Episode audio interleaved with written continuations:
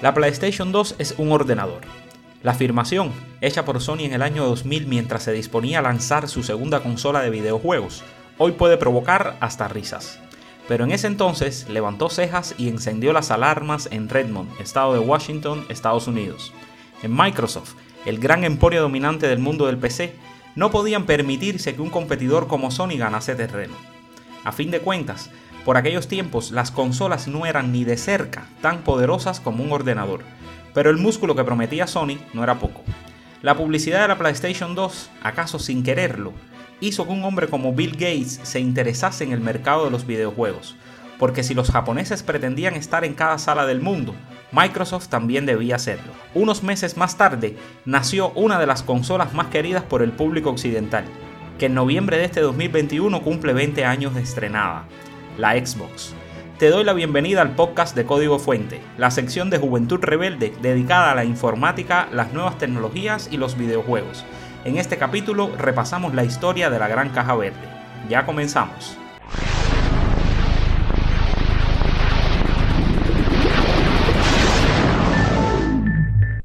Los videojuegos no eran un componente natural de Microsoft. Durante años, la empresa había crecido a base de la venta de su software estrella, Windows y Office. En 1998, Microsoft apenas se recuperaba de una batalla legal en la que se le acusó de prácticas monopólicas por su fuerte dominio del mercado de ordenadores. Sin saber bien qué hacer a continuación, en la compañía existía cierto grado de interés o paranoia, según se mire, por el empuje que había logrado Sony con su PlayStation. Algunos empleados en Microsoft tenían ideas de construir una consola propia, empeño al que no se había sumado ninguna compañía en Estados Unidos durante los últimos 20 años.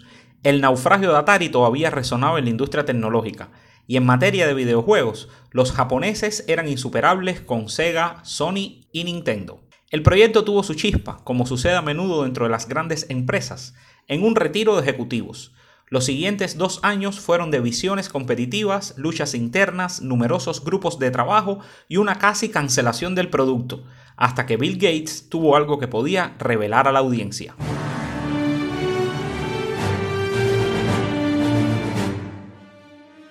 La idea de crear una consola no pertenece a una sola persona en Microsoft. Varios de sus empleados acariciaron este concepto a raíz de la agresiva campaña publicitaria de la PlayStation 2. Y es que cuando Sony decidió lanzar la segunda versión de su consola, la publicitó como una nueva especie de ordenador, que incorporaría Linux y dejaría correr programas además de juegos. No era este un pensamiento extraño a la industria de los videojuegos, pero tampoco es que hubiera tenido éxito. Me explico. Empresas como Sega, Atari y Commodore lanzaron versiones de consolas cuya arquitectura respondía a la de ordenadores. Ninguna tuvo éxito. Solo la Amiga CD32 tuvo un éxito relativo. Para colmo, en 1997 había sido descontinuada la Apple Pippin, un intento de consola que solo vendió unos pocos cientos de unidades, a pesar de que la filosofía base era muy similar a la que empleó luego Microsoft para desarrollar su Xbox. Aquí quiero ser muy claro, Microsoft no tomó idea alguna de Apple para su consola, sino que lo concretado por los creadores de Windows fue el curso natural que se esperaba de las consolas en algún momento. Para eso tenemos que recordar el entorno tecnológico de entonces.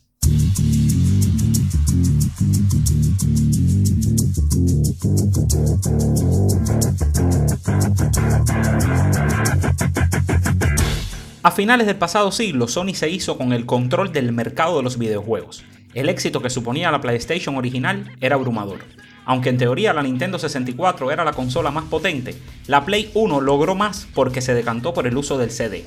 En ese entorno, Sega luchaba con su Saturn y luego sorprendería con su Dreamcast el 27 de noviembre de 1998. Dreamcast fue un amplio salto de calidad en cuanto a gráficos, y en esos tiempos era ese aspecto el que más interesaba. Se sabía que Sony trabajaba en su PlayStation 2, la cual tendría el mismo poder de la Dreamcast y Nintendo también hacía lo suyo con una nueva consola, que finalmente fue la GameCube. De todas, la que más expectativas levantaba era la PlayStation 2. En este periodo histórico, los ordenadores no tenían un mercado de juegos tan amplio y la mayoría de los títulos de éxito en la industria pertenecían a las consolas. Sin embargo, todos tenían la idea de hacer a las consolas tan potentes o mejores que un ordenador. La guinda del pastel fue la movida de Sony de publicitar la Play 2 como un ordenador. Fue así como varios ejecutivos de Microsoft comenzaron a intercambiar ideas para crear la consola definitiva.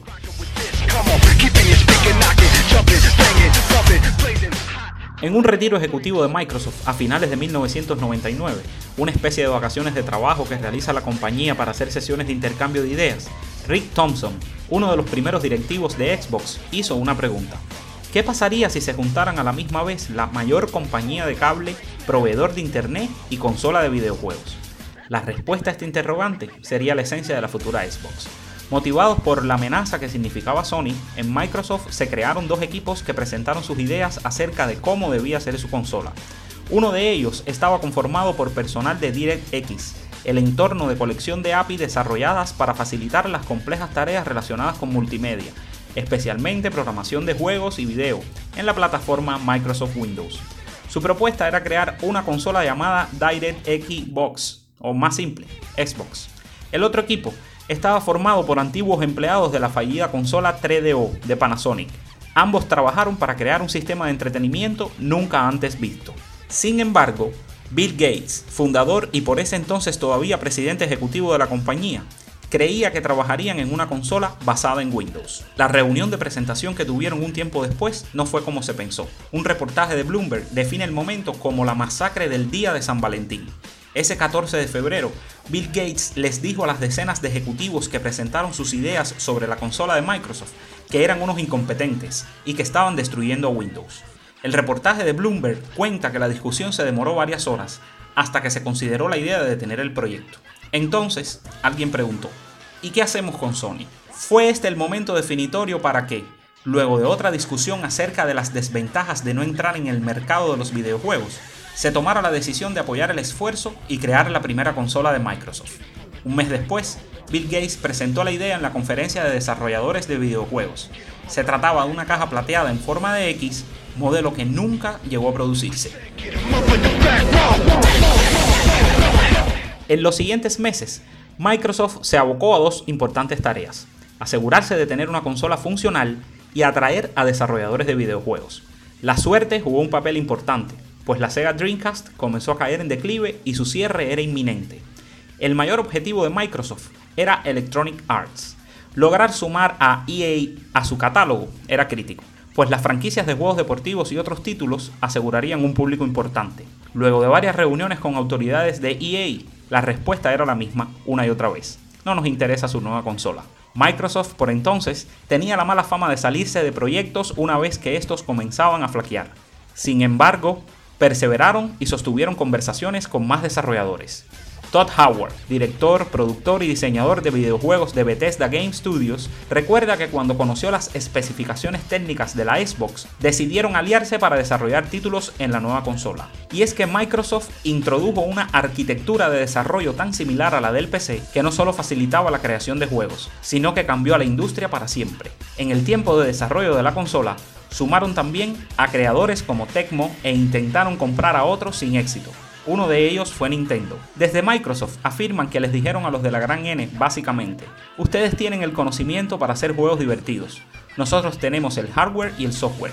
Podrían unirse y creamos algo en conjunto. En Nintendo casi se mueren de risa.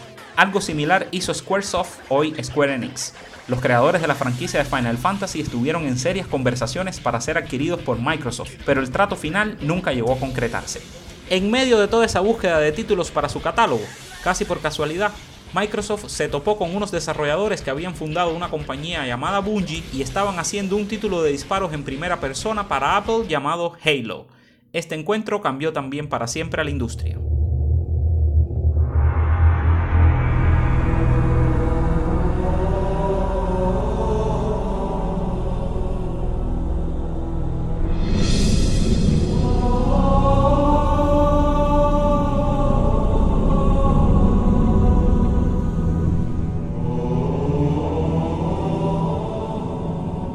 Se encontraba en problemas financieros.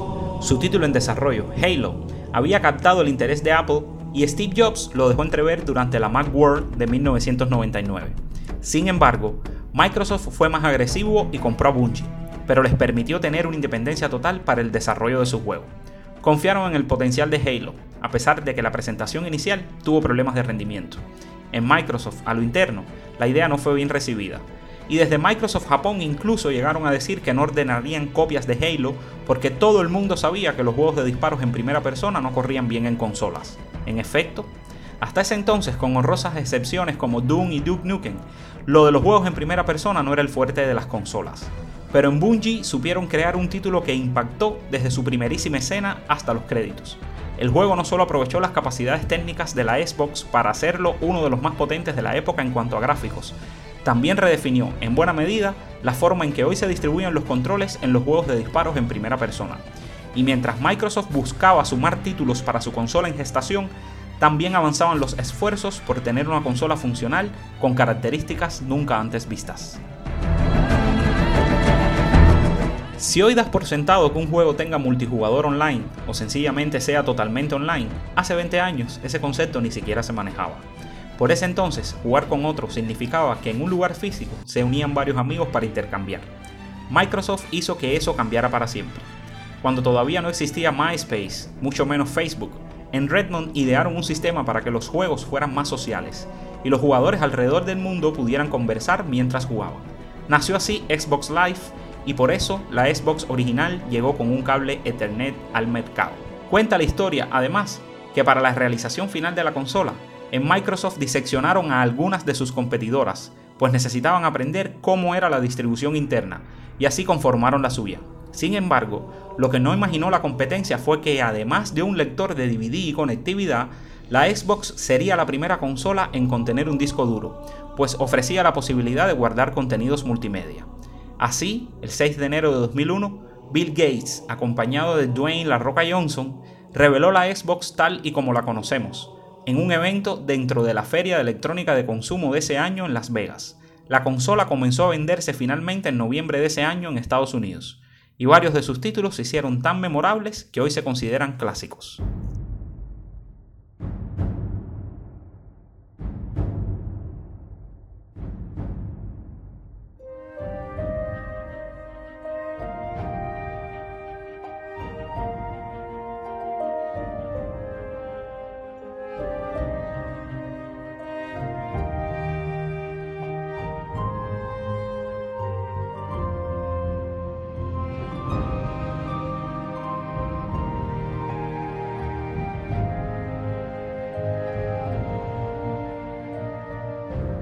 Hasta la Xbox, los jugadores de consolas no pudieron disfrutar un título como The Elder Scrolls 3 Morrowind.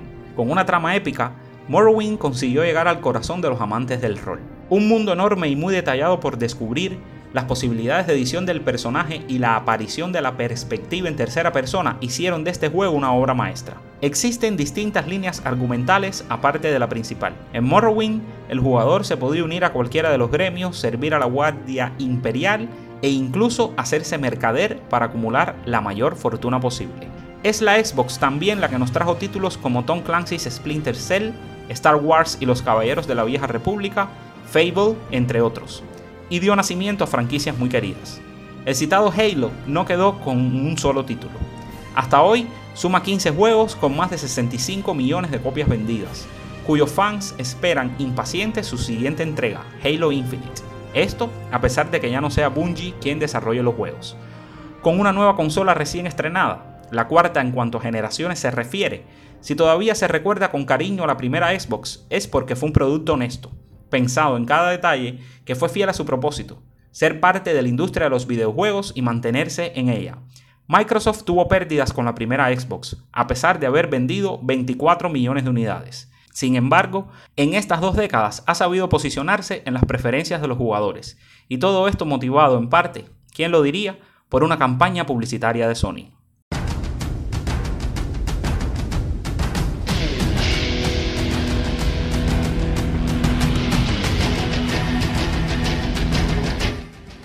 No olvides suscribirte a nuestro podcast, lo cual puedes hacer a través de la sección Código Fuente en nuestra web juventudrebelde.cu y si te interesa que aborde algún tema en particular, escríbeme a códigofuente@juventudrebelde.cu.